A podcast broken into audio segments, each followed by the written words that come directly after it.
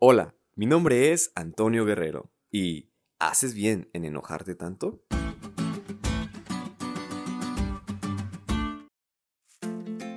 Quisiera que pensaras en un momento que te hizo enojar mucho.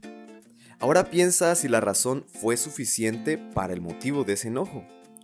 Ahora, ¿recuerdas cuál fue el resultado de todo esto? ¿Fue algo bueno? ¿Realmente valió la pena? ¿Alguien no salió dañado? ¿Obtuviste lo que quisiste al final? ¿Hiciste bien en enojarte tanto? A veces nosotros, como seres humanos, creemos que siempre tenemos la razón, que nuestro punto de vista siempre es el correcto. A veces tenemos el orgullo tan alto que pensamos que nuestro alrededor está lleno de errores y que solo yo hago las cosas bien.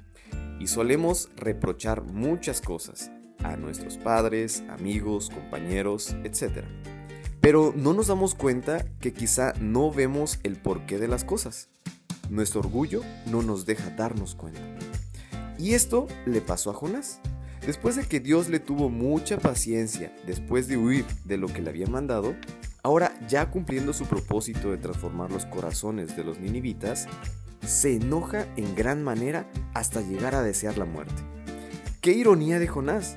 Se enoja porque su orgullo no le permitía ver la gran obra que Dios había hecho por medio de él.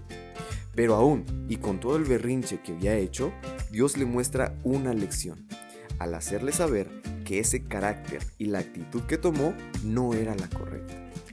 Ahora amigos, no esperen a llegar a este punto. Si te sientes enojado o reprochando algo a Dios, te invito a que humildemente te des cuenta que tu enojo no te llevará a algo bueno. Al contrario, quizás sea tonto renegar tanto.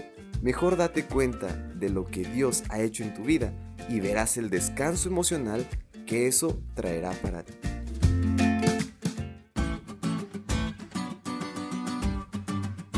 ¿Te diste cuenta lo cool que estuvo la lección?